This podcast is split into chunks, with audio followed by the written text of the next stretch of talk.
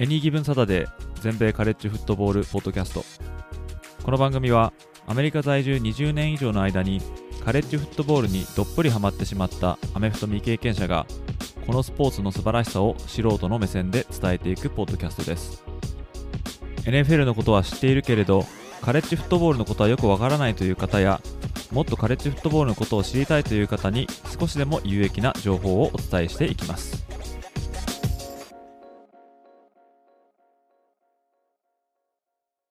皆様ご機嫌いかがでしょうか？こちらは全米カレッジフットボールファンサイトエニギブンサタデーがお送りするポッドキャストです。1ヶ月ポッドキャストチャレンジ今回も続いていきますけども第5回目の今回こちらもチーム紹介となっておりますが今回のチームはノートルダム大となります。今回のエピソードでもマーチングバンドによるファイトソングを少しだけ紹介いたしますのでそちらの方をお聞きになりたい方は、ぜひ Spotify のアプリでこのエピソードを聞いていただけると幸いです。それ以外のアプリで聞かれる場合は、そのファイトソングのパート以外はすべて普通に聞くことができます。With threats to our nation waiting around every corner, adaptability is more important than ever. When conditions change without notice, quick strategic thinking is crucial. And with obstacles consistently impending, determination is essential in overcoming them. It's this willingness, decisiveness, and resilience that sets Marines apart. With our fighting spirit, we don't just fight battles, we win them. Marines are the constant our nation counts on to fight the unknown. And through adaptable problem solving, we do just that. Learn more at marines.com.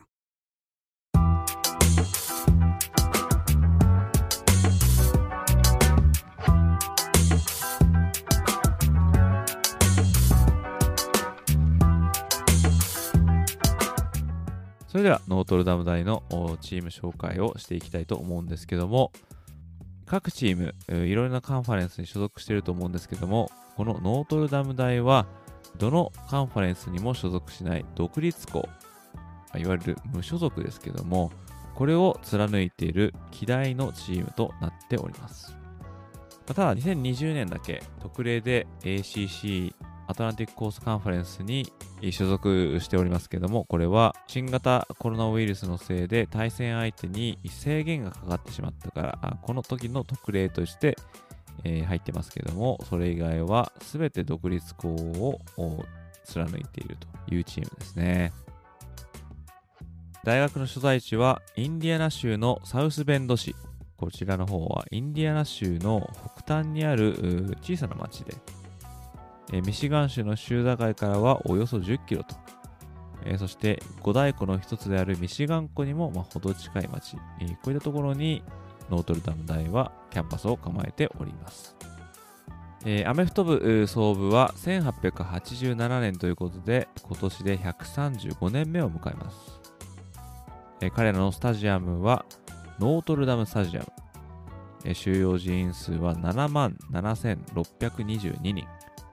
こちらの方は全米で第22位の大きさとなっております。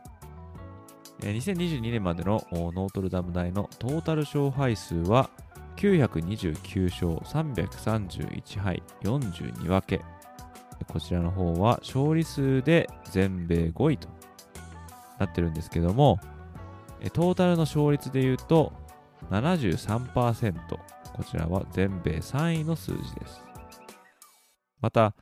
レギュラーシーズン後に出場するボールゲーム、こちらの勝敗数はここまで18勝21敗。また、ナショナルタイトル獲得数は11回ということで、最後にナショナルタイトルを取ったのは1988年ということで、実に34年前ということになりますね。またカレッジフットボール界の最高峰の個人賞と呼ばれるハイズマントロフィーこちらを獲得したのが計7人。こちら最多タイとなっていますけどもこちらの方1943年受賞のクォーターバックアンジェロ・ベテリ。1947年受賞のクォーターバックジョニー・ルジャック。1949年に獲得したのはエンドのレオン・ハート。1953年受賞はハーフバックのジョニー・ラトナー。1956年の受賞者は QB のポール・ホーナー1964年はクォーターバックのジョン・ヒュワート。そして1987年はワイドレシーバーのティム・ブラウン。こうなってますけども、最後紹介したこのティム・ブラウンはですね、ハイズマントロフィー史上初のワイドレシーバーの受賞者ということになっております。ノートルダム大の2022年現在の監督、こちらはマーカス・フリーマン、えー、監督ということですけれども、こちらのフリーマン監督は初年度の監督ということで、また他でも監督経験がないということで、若くしてノートルダム大で初の監督を任されるということになってますね。まあ、フリーマン監督は2021年度はディフェンシブコーディネーターとしてノートルダム大に帯同しておりました。また次に過去の主な監督をご紹介していきたいと思います。1918年から1927年にチームを指揮したのがカヌート・ロックニー監督。このロックニー監督は先ほどにも紹介したノートルダムスタジアム建設を提案した人物でもあり、全米優勝は1924年、29年、30年の合計3回。こういった成績を残してますけども、まあ、またですね、カレッジフットボール界でフォワードパスを積極的に使って、えー、このフォワードパスを広めた人物とも言われてますけれども、残念ながら1931年に43歳の若さで飛行機事故で他界されたと。まあ、こういう伝説的な監督ですね。次に紹介したいのは1941年から1953年まで指揮したフランク・リーヒー監督。このリーヒー監督は全米タイトルを全部で4回、これ43年、46年、47年、49年と、え、この40年代に4つの優勝を獲得しております。え、またですね、1964年から1974年にチームを指揮したアラ・パーシジアン、この監督も非常に有名です。全米制覇は66年と73年の合計2回。彼がチームをやってきた時はですね、ノートルダム大は5年連続負け越しということで、え、そういったチームの再建を任されたんですけども、このパーシジアン監督は、見事にまた名門復活を成し遂げました。またですね、このアメリカンフットボールを題材にした有名な映画でもあるルディ。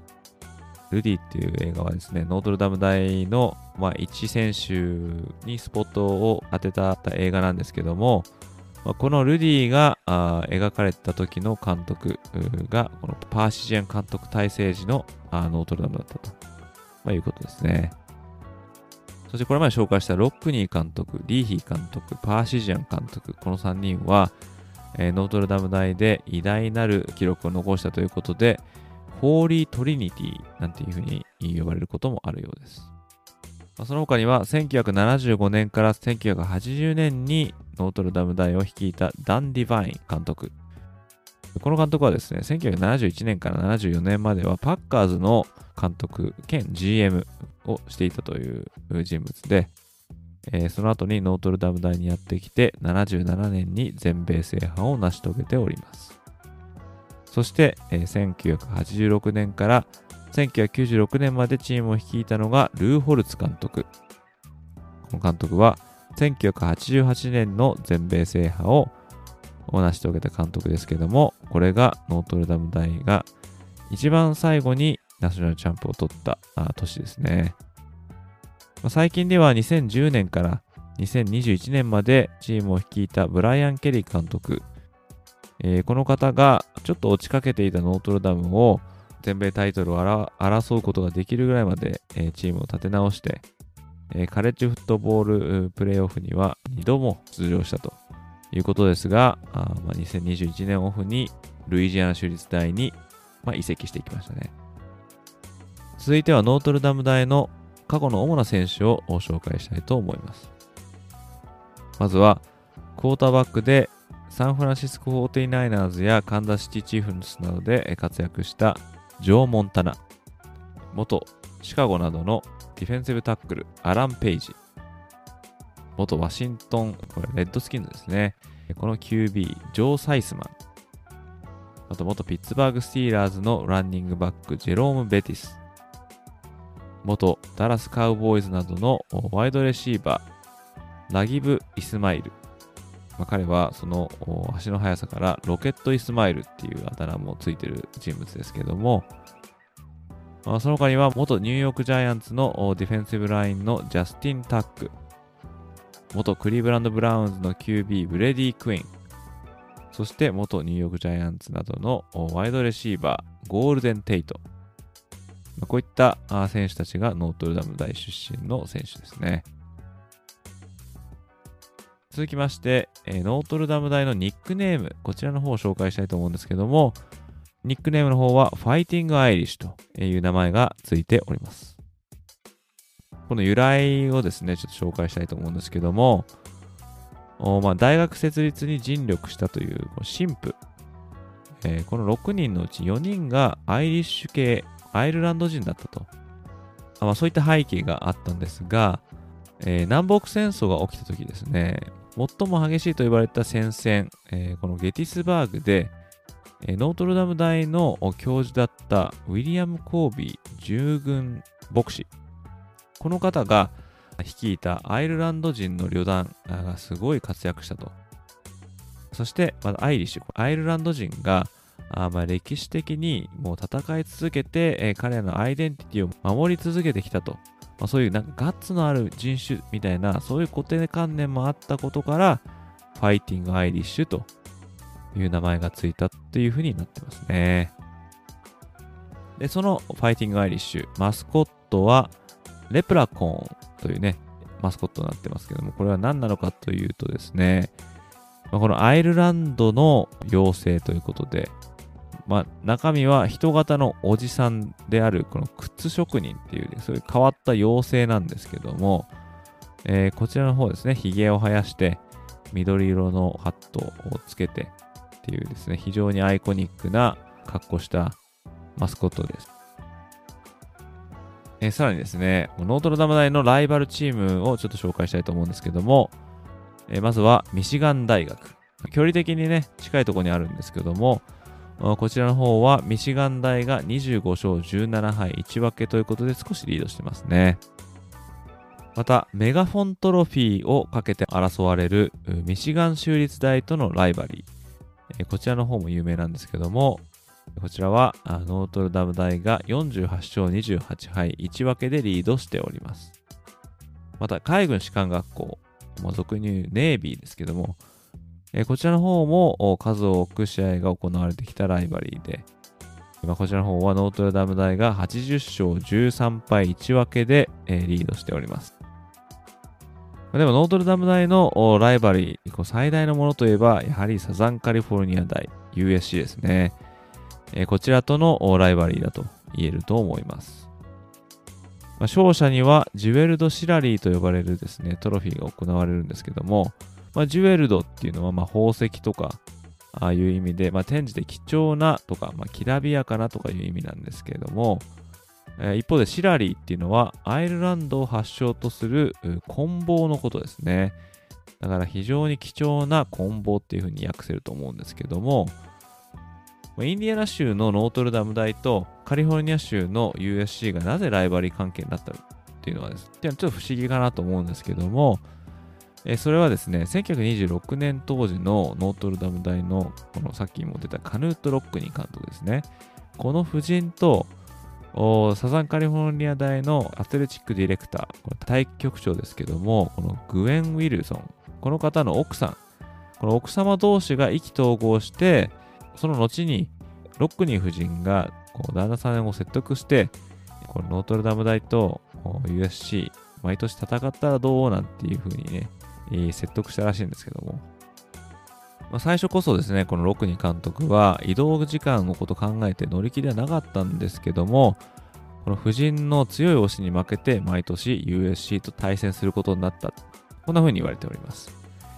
まあ、このことからあ、このライバリー関係になったこのいきさつはですね、えー、conversation between wives、まあ、奥様方同士でのこの話し合いみたいな、まあ、そんな言われ方もしております。まあ、この他には、マイアミ大とも、まあ、一定期間だったんですけども、すごい火花を散らしたライバリーになっていました。まあ、1980年代ですね。特にこのマイアミ大がすごい力をつけてくると、ライバル関係が非常に激しくなっていったんですけども、特にこの1988年度のこの対決、こちらの方は、カソリックス VS コンビクツ。こんななんか言われようするような戦い。カソリックスっていうのはね、えー、ノートルダム大がカトリック系の大学だったってことと、で、コンビクツっていうのはね、まあ、言葉悪いですけど、なんか犯罪者みたいな、そんな意味があると思うんですけども、まあ、当時マイアミ大はですね、荒くれ者集団ということで、まあ、そういうですね、言われ方をしたあ超激戦。まあ、この時はですね、31対30でノートルダムが勝つんですけども、まあ、ここまでの対戦成績は17勝7敗でノートルダム大がリードしていますが、あまあこの1988年の時のですね、対決、この時の対決以来、ライバル関係が非常に行き過ぎた過激なものになっていたために、ノートルダム大側がマイアミ大とのライバル関係をこう終わりにすると。まあ、そこら辺まで、まあ、激しい戦いになってたっていうことですよね。これもカレッジフットボール界の独特のものだと思うんですけども。えー、続きましては、ファイトソングをご紹介します。ノートルダム大のファイトソング、こちら、ビクトリーマーチ。こう呼ばれるんですけども、まあ、冒頭でもご紹介した通り、えー、こちらのファイトソングは、Spotify でこのエピソードを聞いていらっしゃる方のみ聞くことができますので、もし、よろしければ、こちらのエピソードは Spotify のアップで聞いていただけると幸いです。それ以外のアップで聞いていらっしゃる方は、そのまま次のセグメントに、え、飛ぶようになっております。ということで、このファイトソング、ビクトリーマーチ、え、お聴きください。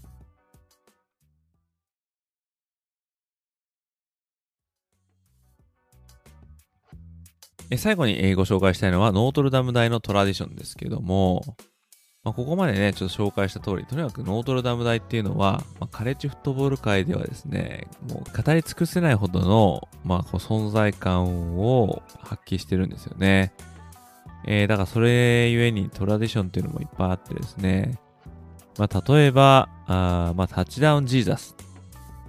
まあ、こういうものあるんですけども、スタジアムに隣接する図書館。え、こちらの壁に描かれた巨大なイエス・キリストの壁画、え、これあるんですけども、まあこれイエス・キリスト、ま、ジーザスですね。でこのジーザスが両手を上げて、えー、まあ、祈りを捧げてるみたいな感じになってるんですけども、これがですね、タッチダウンをした際に審判、これはレフリーが両手を上げてタッチダウンしたよ、えー、こういう格好に似てるということで、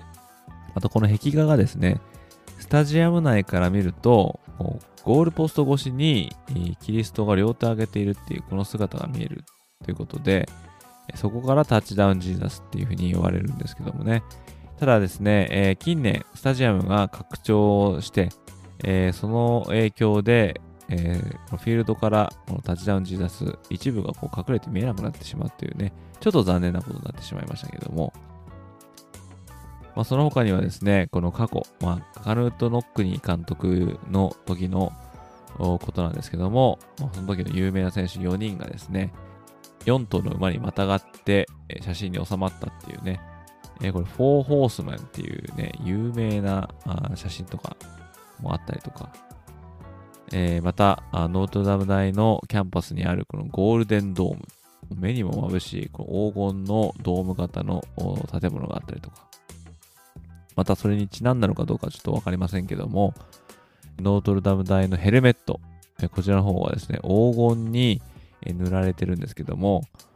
長いことですね、こちらの方は月曜日に、まあ、用具係の生徒、まあ、イクイメントマネージャーって言いますけども、まあ、彼らがですね、一つ一つ丁寧にスプレーのペイントでこう黄金に仕上げていったっていうの、これが伝統だったんですが、まあ、近年はですね、えー、こうやって個人、これ個々でこうペイントするっていうことはしなくなったっていうことですけども、まあ、これもね、えー、昔のノートルダム大のこと知ってる人にしてみれば、まあ、よく知られたトラディションだと思うんですけどもね。まあ、そんな中ですね、紹介したいのは、このアイリッシュガードっていうのがあるんですね。これ何かって言ったらですね、アイルランドの民族衣装をまとったブリティッシュアーミーのような格好してるですね、えー、マーチングバンドの中から選ばれたメンバー、えー、これだいたい8人ぐらいいると思うんですけども、彼らがですね、すごい奇抜な格好して、で、マーチングバンドの先頭に立ってですね、フィールドを練り歩いたりとか、まあ、するんですけども、まあ、試合前とか得点の際にはですね、彼らが独特のダンスをエンドゾーンで披露するっていう、これがですね、学生セクションの目の前で行われたりすると、まあ、異様な盛り上がりを見せたりしまして、またこのアイルランドのこの文化と非常に強くつながっているノートルダム大のこの文化を前面に押し出すような、そういう独特のトラディションなんじゃないかなって、まあ個人的には思いますけどね。